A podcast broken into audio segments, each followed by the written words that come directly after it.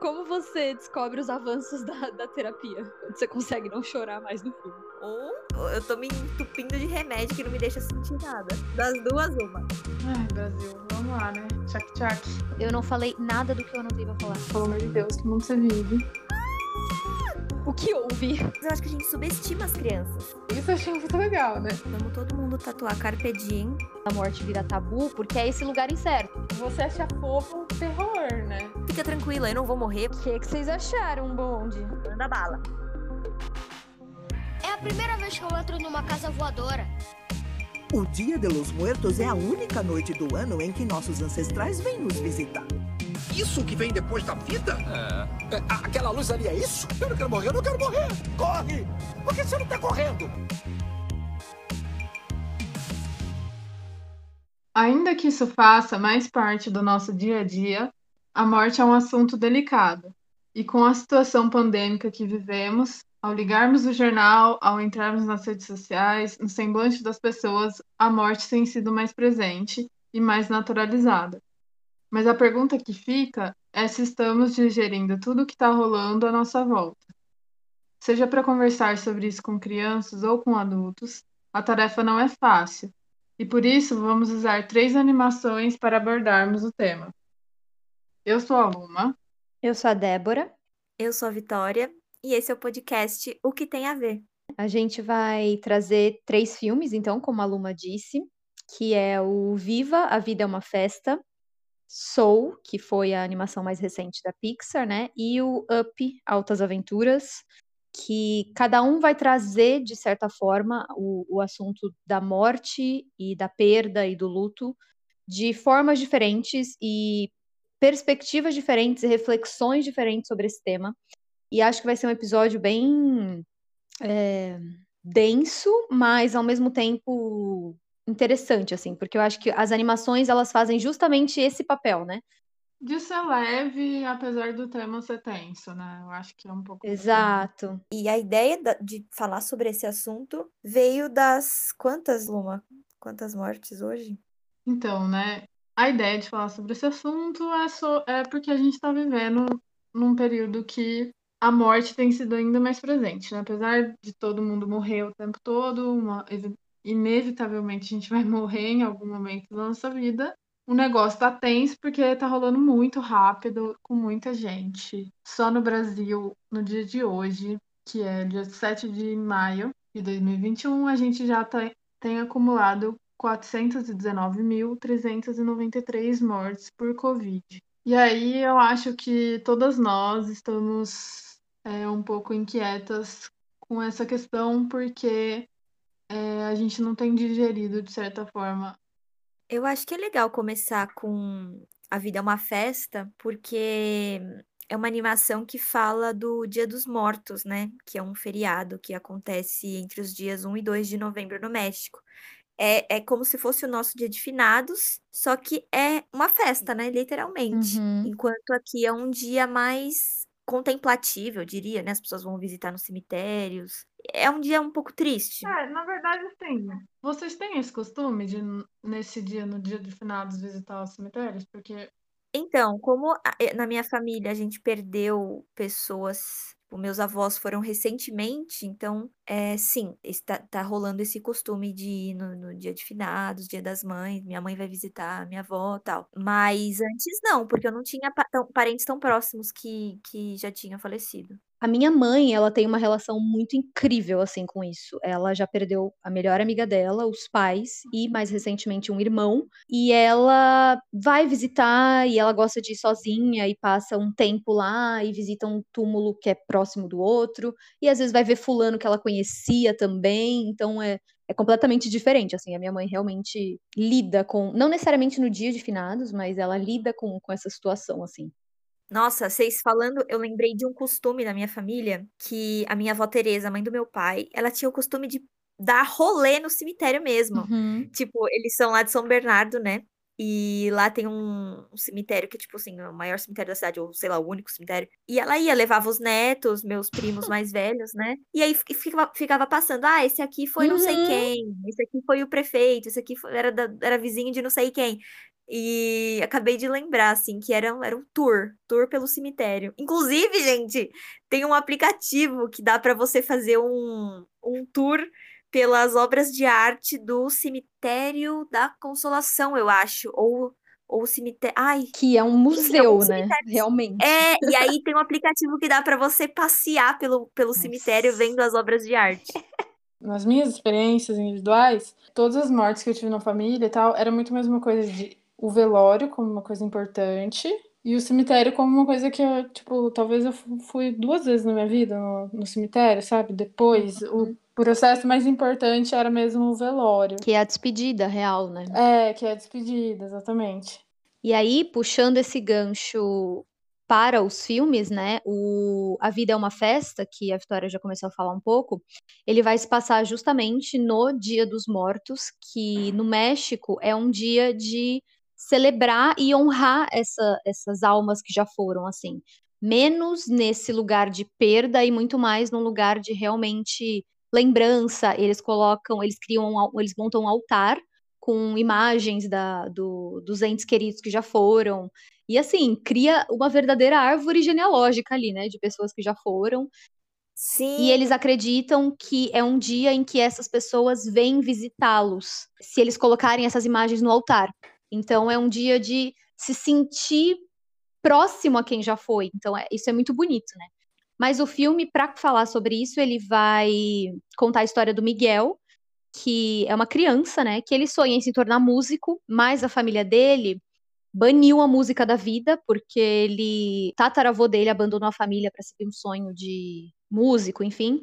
Então isso é proibido. Então tem essa, essa historinha dele com a música, tem, acontece um monte de coisa que ele vai parar na Terra dos Mortos, que esses mortos estão justamente fazendo a passagem para o mundo dos vivos no dia dos mortos para fazer essa visita e a celebração. Então a gente acompanha todo esse momento desses espíritos voltando e espíritos que não podem voltar porque ninguém lembrou deles, ninguém colocou a foto deles no altar. Então é um filme que ele vai desenvolver a história do, do Miguel lá, mas que vai trazer um contexto cultural muito forte, que é muito interessante de trabalhar a morte sobre essa perspectiva. Bom, eu acho que uma coisa que a gente pode falar já agora ainda do Viva, Vida é uma Festa, é que tem essa, como a Débora estava explicando, tem essa conexão entre, entre aspas, mundo dos mortos e mundo dos vivos, né? E eu acho que isso acontece de forma diferente em todos os filmes, né? No caso, Soul, que é tem o mesmo diretor que o Up e Altas Aventuras, uhum. o Pete Doctor. O filme Soul é de 2020, o filme Up é de 2009 e o filme Viva é de 2017. Mas no caso do Soul, e do Up, as, as relações que, digamos, tem o, os mortos com os vivos é um pouco diferente. É, no Soul, eu acho que tem um pouco mais de semelhança por ter, digamos, uma ponte, uma é, ligação no filme bem explícita mesmo entre os vivos e os mortos, né? Que isso a gente vê isso no filme Soul porque a história se dá é, através de um professor de música, o Joe, ele dá, ensina música no ensino médio. Ele é apaixonado por música, ele é um pianista. Ele não é tão apaixonado por ensinar música, e isso é um conflito na vida dele, né? Ele quer ser um pianista, ele quer tocar jazz. E aí acontece uma oportunidade na vida dele, que ele vai tocar com uma cantora de jazz muito famosa no circuito da cidade. Só que isso não é spoiler, porque é tipo uma das primeiras cenas do filme. Ele morre assim que ele consegue a oportunidade. Inclusive, quando isso acontece, você fica tipo assim, nossa. O que houve? O que rolou aqui? Mas assim, já? É, é isso? E uma, é mais chocante ainda por ser um filme da Disney, né? Por ser um filme infantil. A gente espera que a morte seja o final, o final da história, seja lá o que for, né? Mas é logo no começo. E eu acho isso bem interessante, né? Tipo, a partir desse fato que a história vai acontecer. E o outro filme que a gente pegou para analisar é o Up Altas Aventuras, filme perfeito de 2009. Se você não assistiu, por favor, assista, porque, né, a gente, a gente vai contar a história toda aqui, porque não é spoiler. Se você não assistiu, você está atrasado. É a história de um senhorzinho fofo. Qual que é o nome dele? Frederickson. Frederickson. Tá. Ele que perdeu uhum. a esposa, né? A Ellie, e ele tá. A casa dele fica no meio de um terreno gigante que, um, que uma construtora tá construindo um, um, sei lá, um condomínio, e eles querem muito comprar a casa dele e ele não quer vender. Em, em, um determinado momento ele inventa que ele quer voar com a casa, né? Só que na hora uma criancinha foi vender biscoito para ele, um escoteiro foi vender biscoito Russell? e ele acaba ficando na varanda do- da casa. Ai, gente, esse filme é E tudo. assim como o Soul, né? A gente começa o filme com uma morte da Ellie, porque o filme ele começa como se fosse a história do casal, né? E aí, sei lá, com 10 minutos, ah, você descobre que ela morreu e é aquele prólogo, acho que é uma das cenas mais emblemáticas que eu já vi, assim, de ficar totalmente chocada, assim, que passou e chorar litros com 10 minutos de filmes. Faz muito tempo que eu não assisto, mas, mas se eu não me engano, tem até uma mudança na cor do filme. Quando tá o casal junto, é uma cor assim alegre. Eu não sei explicar o que é uma cor alegre, mas é uma coisinha. É, e aí quando vai pra Uhum, ele mais frio. no luto, Uhum, é uma coisa mais total. fechada, mais, é, mais fria. Mas acho que Up e Soul talvez tem- tenham essas certas semelhanças de tipo, o enredo se dá a partir de uma morte, o- e o Viva é, tem uma outra relação, mas que todos eles vão se relacionando de alguma forma, né? Por exemplo, acho que o de cara, Soul e Up têm uma relação pelo gatilho do filme, né? A morte é o gatilho do filme. Mas Viva e Up, por exemplo, tem a memória como uma ferramenta muito forte da, da morte, assim, né? Tipo, o senhor Frederiksen, ele tem a lembrança da, da Ellie, da mulher dele, muito presente na vida dele. Tipo, ele vive é, lembrando da Ellie. E o, o Viva, a questão do Dia dos Mortos para o México é justamente lembrar, honrar é, as pessoas, seus ancestrais, né? É, honrar sua família. Eu acho que o Viva, ele já parte da aceitação da morte. Então, é assim, depois que a gente aceita que a morte é uma é inevitável e ela vai rolar, como que a gente lida com isso? E o Up, o Up é justamente esse pré, né, pré-aceitação, então é o luto, de fato, para mim é- o tema central do filme é, é luto, então é essa não aceitação e, e tentativa de ressignificar isso, e o, o Viva é o pós, isso já tá ressignificado, né? E é, é curioso que tanto o Viva como o, o Soul, eles mostram onde seria esse lugar, né? Que é- eu acho que é uma pergunta que no mundo inteiro todo mundo se faz e vai se fazer várias vezes na vida, que é o que acontece depois da morte. E nesses dois filmes Uhum. tem a, a, a representação, né? O cenário do que seria esse lugar, do, do como, como as coisas funcionariam. Na verdade, o Soul, ele mostra o antes da vida, né? Porque o, o, o personagem principal, o, o Joe, ele, ele cai no antes. Uhum. Ele cai na escola da vida. Ele não cai no Não, mas- depois. Inclusive, o depois fica como esse lugar do. que não, que não desconhecido, tem- né? Filme No não fim não mostra, mostra, né? é. O filme não mostra isso. É, é verdade, é verdade. É, tem, tipo, o tempo todo uh, falando sobre esse lugar. Só que o filme não mostra, É né? verdade, é verdade. Mas, mas assim, é, eles mostram que existe, esse lugar existe. O que é, ok. Mas, mas é como se fizesse parte de uma, de uma mesma de uma mesma dimensão, né? O, pré-morte e o pós-morte. Eu acho curioso que também no Viva existe uma morte após a, a vida após a morte. Porque quando os, os antepassados Que é o esquecimento, né? pela família, eles Uhum. somem. E aí, e aí, qual que é esse lugar? É uma outra morte, é um outro céu, é um outro lugar que eles vão, que também fica na incógnita. Então, é- é- ao mesmo tempo que eles mostram o que acontece, eles mostram o lugar, fica incógnita de qualquer jeito, porque ninguém tem essa resposta. E não é pretensão de nenhum dos filmes te falar o que é, né? Se é isso ou é aquilo, ou o que existe depois. Acho que ele, nenhum deles se propõe a isso, se coloca nesse lugar. É muito mais um lugar refletido. Tanto que no Viva, esse mundo dos mortos é um mundo de vida, né? Eles vivem uma vida normal, só que tá todo mundo morto. Tem show, eles têm tudo. Transporte. Transporte, tem, tudo. né? Eles criaram uma, uma sociedade morta. E aí, o- a morte real seria o pós-mundo dos mortos, que é o que vocês já falaram de quando eles são esquecidos, né? Que aí eles de fato desaparecem, deixam de existir, porque ninguém lembra deles. Eu acho que seria, tipo, você, você falou assim, né? A morte real seria o esquecimento. Mas, assim, é a morte real nos nossos olhos, né? E eu acho que esse, digamos, isso é uma chave importante para a discussão de hoje, né? Que é como a gente encara a morte. Porque o que eu achei legal do Viva, A Vida é uma Festa, é que, tipo assim, você tem outra percepção da, da morte, né? É, é como se não fosse tipo um, uma finalização, né? É uma transformação. E o que eu acho muito legal, por exemplo, é que as pessoas que estão na Terra vivas, né? Elas conhecem as pessoas que já foram, porque é, elas têm lá uma fotinha, né? Tem lá a fotinha no santuário que elas fazem.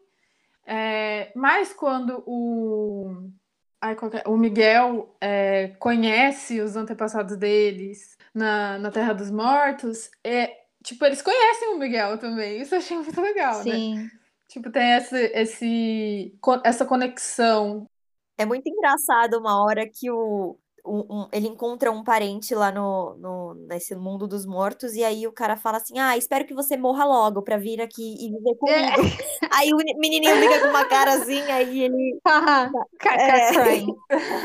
não, não, eu acho que assim, é, isso é sensacional, né? Porque em todos os filmes, em todos esses filmes, eu acho que o Up talvez. Não, o Up tem muitos também, né? No papel do Russell. Que é essa coisa de você dar muita risada você acha fofo, você tem uma risada numa coisa que, tipo assim, a gente considera o terror, né? Uhum. É, então, tipo, eu acho isso muito legal. E em todos eles tem esse. Não todos, porque o, o Up não vai falar sobre isso, né? O Up vai trazer a morte muito no lugar terreno, né? Ele não vai falar de uma conexão espiritual, ele vai falar desse dessa aceitação da morte no mundo material aqui mesmo, da pessoa que ficou, né? Em nenhum momento tem a L real, assim, a L só existe em memória, né? E mais os outros dois, eles trazem esses mortos ou esses que ainda não vieram, os que estão sobre, né, em outro plano, eles são os que detêm a sabedoria, né? Então isso que a Luma falou de os mortos também sabem quem, quem são os parentes deles, é como se eles sabem de tudo. É, é muito essa nossa concepção daqui de seres humanos reais que estão vivendo, é, de que quem está em outro plano é quem sabe de tudo, quem vê tudo e quem está aqui presente em todos os momentos, né? Tanto em relação à espiritualidade e Deus, quanto a, a as, as pessoas que já foram, né?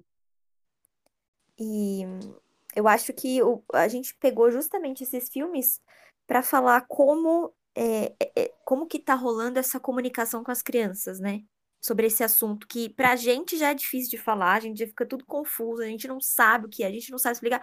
Imagina explicar pra criança que, enfim, né, até determinada idade acha que não, acha que não existe morte ou não consegue entender, né, o conceito. É, e eu para fazer o episódio eu ouvi vários vi vários vídeos de psicólogos falando, né, da importância de desses canais é, que não são propriamente a conversa, né? Por exemplo, filmes, livros, formas de transmitir essa informação para a criança, é, não só na hora que ela passa por, um, passa por uma morte na família ou próxima, mas conforme a, a, a idade vai avançando, você vai inserindo esse assunto que, que é a única certeza da vida, né? Que a gente tem tanto uhum. medo de falar, tem tanto um tabu em em torno da morte, a única coisa que a gente tem certeza, e esses psicólogos falam da importância dessas, dessas ferramentas, né? Para falar com as crianças sobre isso. Eu fui atrás de um livro que a Jill Jutin indicou um tempo atrás, que chama Casa das Estrelas que tá, eu é, sei qual é. Que é de são é, eles trazem conceitos muito profundos a partir do olhar das crianças. Então, o que as crianças acham que é mãe, o que as crianças acham que é saudade, sei lá. E aí tem o que as crianças acham que é morte. E aí é, tem várias. E aí eu separei alguns que eu achei bem profundo para essa discussão. Um que é o Roberto Uribe, de 11 anos, diz que morte é um ser vivo já sem vida que ainda temos que amar. E ouvindo isso, eu pensei muito no Viva. É, é um filme que mexeu muito comigo esses dias. E que, de cara, o Miguel, que também é uma criança, primeiro, ele tem um pouco essa relação, assim, do tipo, são pessoas que não estão mais aqui e que eu devo alguma coisa a elas, porque elas existiram antes de mim. Então eu tenho que respeitar a opinião delas, eu tenho que. É uma questão muito hierárquica, assim, né? De como se eu ainda. Eu, eu tenho que amar essa pessoa. Eu tenho que construir sapatos trabalhar na fábrica de sapatos. Isso, exato. Eu tenho que honrar dessa forma, né? E é um honrar muito burocrático, não é de realmente sentir. E aí, ao longo do filme, isso vai se transformando para ele, até que real ele entende a importância dessas pessoas, enfim, essa conexão com elas. Mas essa frase me pegou muito de um ser vivo já sem vida, que é isso, né? O filme ele também traz um lugar de essas pessoas que estão no mundo dos mortos, elas existem porque tem alguém lembrando delas. Então esse lugar de ainda temos que amar, que a criança que o Roberto interpretou, é esse lugar de essa pessoa segue viva enquanto a gente ainda consegue amá-la, né? Enquanto alguém ainda pensa nela e mantém essa memória viva. Tem outros também que tem um que respondeu me faz mal, Oh, bebê. Tem outra que respondeu que é a Melissa. Forma de não existir e estar em um lugar incerto. Que Perfeita. eu acho que é o que abre para outros pontos, né, que a gente vai levar, que é quando a morte vira tabu, porque é esse lugar incerto. Todo mundo tem as suas crenças, mas ninguém tem certeza absoluta do que vem, né? E assim como em várias coisas na vida a gente tem essa incerteza de não saber lidar com a incerteza, a morte é a maior delas, assim, né? De quando ela vem. Ao mesmo tempo que é muito certa, como ela vem, quando ela vem, o que vem depois dela, ninguém sabe. E eu imagino que para criança isso é um é muito doido assim, porque ao mesmo tempo que ela não tem a dimensão, então ela pode não ficar muito triste, talvez. Ela não entende, é como se a pessoa tá aqui e ela, não sei, não, não tá mais, foi pra. Eu não sei, amiga. Eu acho que assim, eu acho que elas é, talvez não consigam demonstrar como a gente demonstra a tristeza. Mas eu acho que elas uhum. sentem sim, sabe? E você evitar esse assunto. Tipo assim, esse projeto desse livro é perfeito, né? E, as crianças definem sim. de um jeito muito maduro. E, e, às vezes eu acho que a gente subestima as crianças. De, de, por exemplo, colocá-las numa bolha, proteger, porque, sei lá, a morte está ligada com a tristeza. Então, eu vou proteger a criança de sentir tristeza. Mas a, a criança é capaz de lidar com esse sentimento e ela precisa ser capaz, porque, por exemplo, eu tenho muitas questões com, com morte, assim, morro de medo de morrer, morro de medo de todo mundo morrer. E, assim, estamos trabalhando na terapia, obrigada, Fernando, meu terapeuta, mas, assim, eu acho que eu, que eu tô, sou muito fraca com relação a esse assunto, sabe? Uhum. Quando você vai lidando aos poucos com as crianças, elas vão ganhando uma força, um entendimento e uma maturidade que muita gente aí com seus 50 anos não tem, porque não, não aprenderam a lidar. Porque, né, enfim. Isso que a gente está falando, sobre ter que introduzir a criança a esse assunto, sobre a morte como uma certeza incerteza na nossa vida, isso é um, também um, um olhar cultural sobre essa questão. Então, para outras culturas, tipo, não existe esse momento de inserir a criança nesse assunto, porque isso já faz parte da vida. E enxergar também, pelo que eu entendi da leitura que eu fiz, enxergar a vida como uma certeza, uma coisa que vai acontecer inevitavelmente, mas que vai acontecer lá no futuro, que vai acontecer em outro momento que não o presente. Isso é uma forma de enxergar a morte do, da modernidade, que considera, que tem uma, uma certa visão do tempo também, que tem uma certa visão é, da vida, da morte, do, da utilidade da vida, do sentido da vida. Então, eu acho que essas questões, assim, são nossas, são do Ocidente e é do Ocidente moderno, assim, sabe? E eu acho interessante como dá para colocar tudo nessa perspectiva um pouco meio fora do eixo, um pouco meio colocar a, até as coisas que parecem mais universais e, certas, assim, como a vida e a morte, numa perspectiva no tempo e no espaço, né? Tipo assim, a gente enxerga a morte desse jeito e a gente tem talvez problemas para lidar com ela. Os problemas que a gente tem, na verdade, para lidar com ela, talvez estejam inseridos num contexto temporal, espacial. é, político, social, cultural, etc. Então, tipo, o que eu estava pensando ouvindo tudo isso é que talvez isso seja uma questão muito específica nossa e que talvez seria muito interessante a gente ver que existem outras soluções, digamos, para esses problemas, porque a gente pode enxergar a morte de outra forma, né? Eu acho também que é totalmente cultural, mas eu tenho um pouco de dúvida do quanto a gente é realmente capaz de ressignificar, sabe? Do tipo, eu posso até saber que a morte pode ser vista de outra forma, enfim mas o quanto eu, com a cultura que eu tive, na hora que alguém muito querido morre, consigo de fato transformar isso, sabe? Eu acho que isso vem no processo de mais uma coisa tipo up, sabe? Pensando aqui Ocidente, Brasil, e fora que isso também, além de cultural, é religioso, né? Cada religião também vai ter uma forma de encarar a morte que aí é menos regional e mais de crença, de fato, né? De que independe de onde você tá. E, mas eu lembro que a primeira é, relação com morte que eu tenho lembrança foi de quando morreu meu avô, que eu tinha uns 5 anos. A minha mãe, é, pai da minha mãe, e é, a minha mãe tava chorando muito, e aí o meu pai ajoelhou do meu lado e falou: é, Ai, filha, a gente precisa conversar, porque o seu avô virou uma estrelinha, apontou uma estrelinha, tudo e tal. E eu tenho muito claro isso na minha cabeça. Assim. E aí depois teve o velório dele e eu fiquei correndo no velório, brincando, porque, enfim, é, eu não tinha noção do que era aquilo. Para mim, ele tava. Era uma estrela. Ok, sabe? Ele virar uma estrela. Então, eu, quando criança, tinha muito mais esse lugar, talvez por ingenuidade, né? De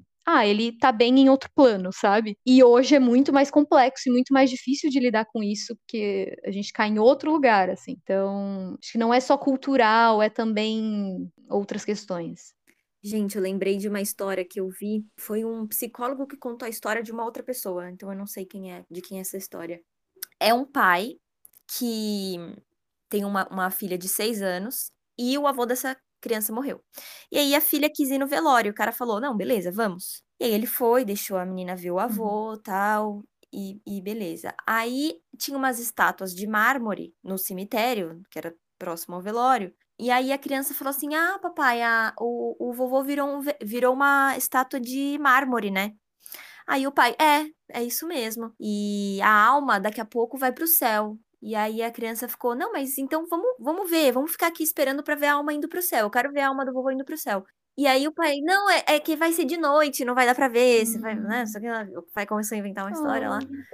Foi se enfiando cada vez mais, né? Na mentira que foi contando. aí, é, beleza, foram para casa. Só que ele percebeu que a criança foi ficando muito angustiada com essa história que foi inventada de que a alma ia em algum momento subir é, ficou, não, mas eu quero ver essa alma subindo, não, eu não quero que a vovó fique no céu, eu não, é, tal. Eu não, eu não quero ter que ir pro céu, eu não quero que você tenha que ir pro céu, papai.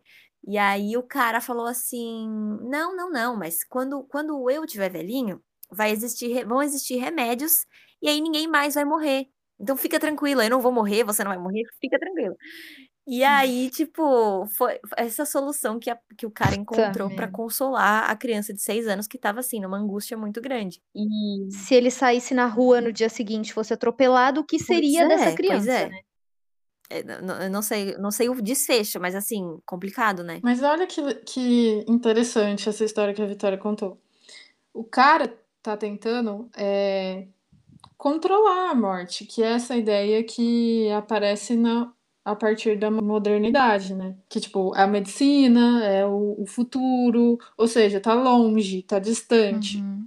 E aí coloca a morte como esse lugar distante. E na, na, na, outra forma de ver a morte que o texto apresenta, que é um texto do Carlos Alberto Sanches, que fala um pouco sobre a ideia de morte no México, que o bizarro ou interessante do México vai ser que ele vai juntar tanto essa ideia da modernidade por conta da da colonização e tal, quanto essa ideia que viria do, de um passado indígena, é, que encara a morte de uma forma diferente, que está sempre no presente, que é uma coisa mais passado do que futuro. E isso é difícil de entender, justamente, que é o que a Débora estava falando, né? A gente foi criado nesse, nessa outra noção de morte. Então é difícil entender uma outra forma de ver isso, né? Mas eu acho que é interessante, de qualquer forma, saber que existe um, uma outra solução, né, para tudo isso. Porque, pelo menos para mim, é, isso fica menos angustiante. Que, enfim, né? Olha como a gente tá sempre contro tentando controlar o que a gente diz para nós mesmos que é inevitável e que talvez exista uma forma de viver isso no cotidiano, de viver isso como o passado que está no nosso presente. Então, por exemplo, no filme Viva, que eles fazem o, o santuário para a família e tal, é uma coisa do passado, né? Uhum. É uma coisa de honrar o que já foi. Uhum. É, e não como uma coisa que vai acontecer e que é inevitável, mas a gente tem que adiar isso ao máximo. Tipo, tem que ser ao máximo esquecida, sabe? Uhum. Você enfia na caixinha do inconsciente, né? E a gente não sabe também como lidar com a velhice. Eu acho que tem muito isso no up, né? Uhum. É, tem a morte, mas também tem a velhice. E a gente não sabe como lidar com isso, porque a questão toda da modernidade, que também tem a ver com a morte, é a questão da utilidade. A morte tem um, uma consequência econômica. O Paulo Guedes não quer que os velhinhos cheguem aos 100 anos, porque senão ele não vai ter dinheiro para pagar a aposentadoria. A lógica dele é Tem a questão da previdência, tem a questão de, tipo, a pessoa não vai mais trabalhar. Tipo, a morte não tem sentido pra gente, porque o sentido da vida moderna é produzir. E o sentido para outras vidas, em outros sistemas culturais, né, não era necessariamente produzir. E aí, consequentemente, a morte tem outro sentido, né? É, o sentido que se dá para a morte é o sentido que se dá para a vida, né?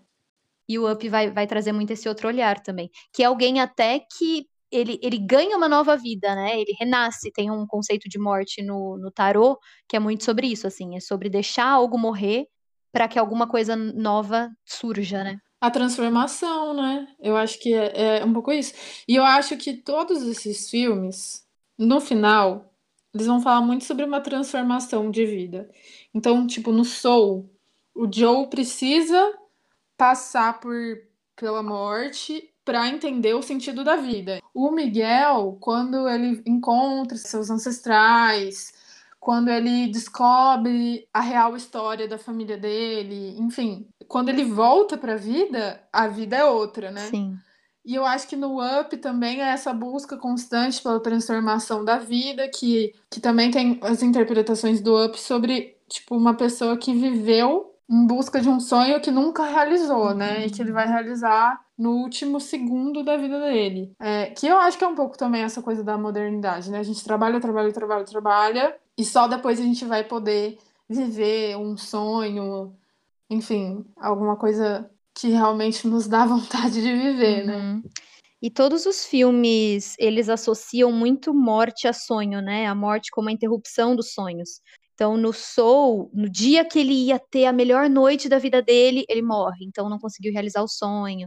No Up, tem isso que você já trouxe. No Viva, ele tem um sonho que não é possível por conta de quem já morreu. E que no final fica uma coisa de viva o seu sonho, né? E todos eles trazem um pouco essa reflexão também de é, eu acho que é, é, é a transformação mesmo, né? Uhum. Porque, tipo assim, a morte é mais do que. Eu acho que nesses filmes, no final das contas, tipo, a moral da história, a morte traz uma reflexão sobre como viver. Sim. E esse significado, talvez, que essa, essa outra cultura, que ainda está um pouco presente no México, pode nos ensinar, é você entender a morte cotidianamente na sua vida, é você dar um outro significado para a vida, né? E, por exemplo, no Soul tem muito aquela, aquela cena que, se as pessoas ainda não viram, quando elas verem, elas vão entender sobre a obsessão, né? uhum. né?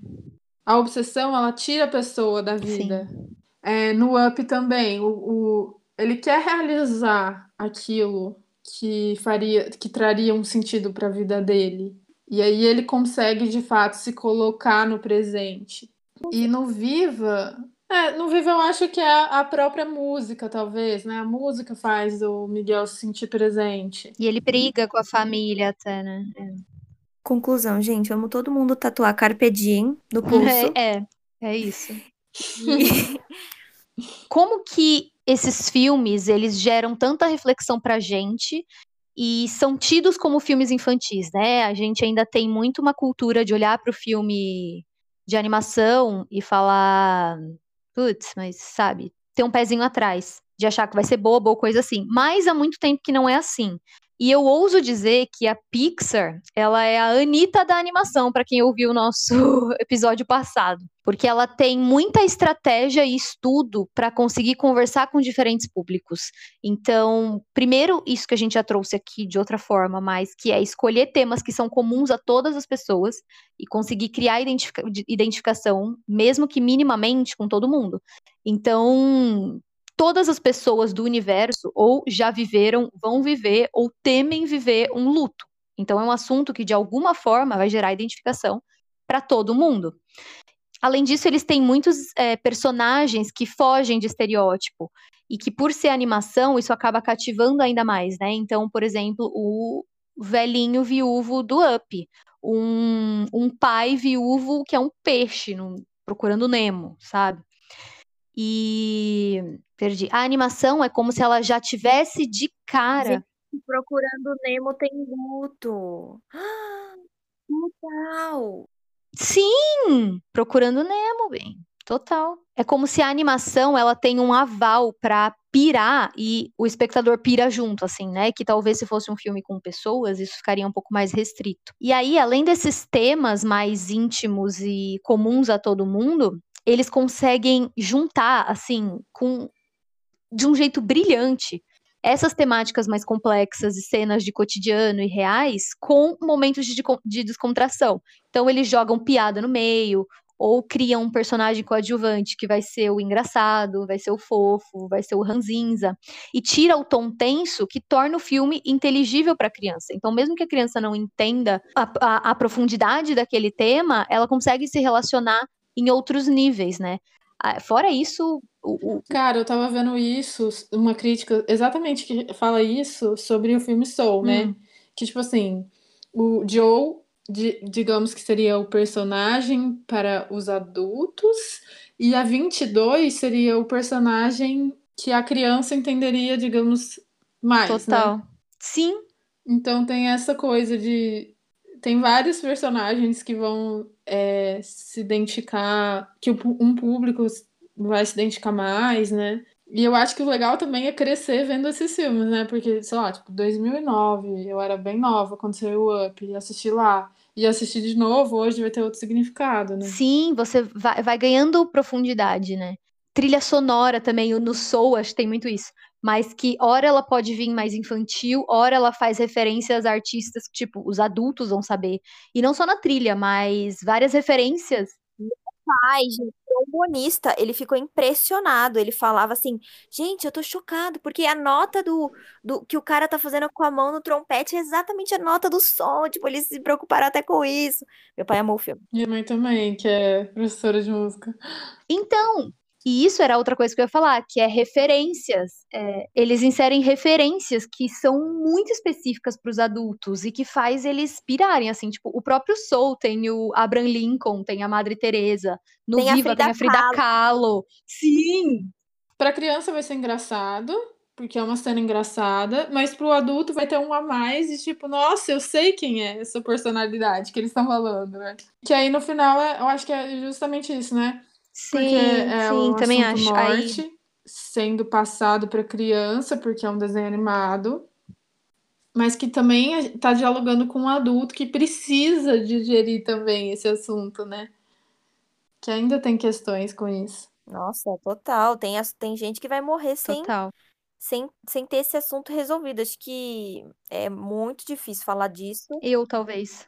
Eu, não, eu também, amiga sensacional, assim, que tem, tá, tem filme de criança para, para a criança, né? Tudo bem que adultos também se identificam, mas sensacional que esse assunto está sendo produzido para crianças em livros, em filmes também tem, também tem o fato de que saúde mental está se tornando um tema cada vez mais popular entre as pessoas, né? Então, a necessidade desses conteúdos para esse grupo de pessoas tem, tem crescido. Uma coisa, assim, que meu psicólogo falou que eu achei o máximo, que é o ser humano é o único ser vivo que pensa na morte, que, que vive a vida pensando na morte e que sabe uhum. que um uhum. dia ela vai chegar e que, tipo assim, o bicho ele pode até fugir da, da, da, do predador, né? Mas ele não, não fica a vida dele pensando, ai, mas o que será que vai acontecer depois que o predador me pegar? É muito louco. é, o, eu acho que os outros seres, né, eles, se por acaso eles lidam com a morte, é num lugar de instinto de sobrevivência, né? Instinto de não vou morrer porque eu quero existir. a gente levou a morte para um Uhum. lugar de perda, né? Perda tanto dos outros quanto da gente, né? De ter noção da finitude, que tudo isso que a gente tem hoje vai acabar. Né? Então, mas de novo, eu acho que isso é bem cultural, né? Tipo, e que a gente precisa colocar nessa Uhum. chave também. A visão do budismo sobre a morte é muito, muito nessa vibe da transformação Uhum. também, que eles entendem que o seu corpo ele vai virar alimento para a terra e a terra vai se alimentar daquilo e vai nascer seres vivos da, da, daquela sua matéria orgânica. Então você vai ainda estar presente em, em tudo quanto é lugar. É, os passarinhos vão, vão, vão vir na árvore que, que tem a sua matéria e vão, vão, vão comer e vão. Enfim, Que é tudo parte do todo, né? é, tem, tem, tem certas culturas que, que têm uma visão mais é, fora do eixo mesmo, né? Que a gente vive assim como Brasil barra Ocidente, sei lá, estou falando certo. Mas E só para concluir, nas animações, eu acho que a morte ela vem então muito num lugar de a gente fala de morte para falar da vida, eles não trazem a solução de como ver a morte, mas de como ver a vida, né? Que a, a grande moral deles vai ser esse lugar do viva ao agora. Só que não no, no que a gente pensa, assim. O Soul, para mim, deixa isso muito claro, que eu falei esses dias que eu me sinto muito em processo, sabe? Nunca no lugar e sempre em processo. E aí, na real, não existe processo porque não existe fim, sabe? Eu acho que é um pouco para esse lugar que os filmes vão. E, e- e esse viva o agora pode ser difícil de entender o que significa. Não significa fazer tudo hoje. E sim entender que absolutamente tudo que você está fazendo agora já é a vida, né? A vida já está rolando. Então, a, a gente estar aqui agora gravando esse podcast já é a vida. A gente não tá gravando isso para que coisas aconteçam lá. lá, lá. É, isso já é o fim, sabe, em si. E é, isso eu acho que é bem complexo da gente entender, porque eu acho que a gente interpreta o vivo agora muito no lugar de ser impulsivo, sabe? E ai, eu preciso fazer tudo porque eu posso morrer amanhã, e não é isso, sabe? É de realmente entender que tudo já tá acontecendo e tudo já tá bem, como diria Thiago Leifert na eliminação do Gil do Vigor. eu ia cantar a música da Pablo Vittar, mas eu vou poupar vocês disso. Só vou dizer que o nosso Instagram e o nosso Twitter é arroba o que tem a ver pode mesmo. Ai, Brasil. É, O nosso e-mail é o que tem a ver pode, arroba gmail.com.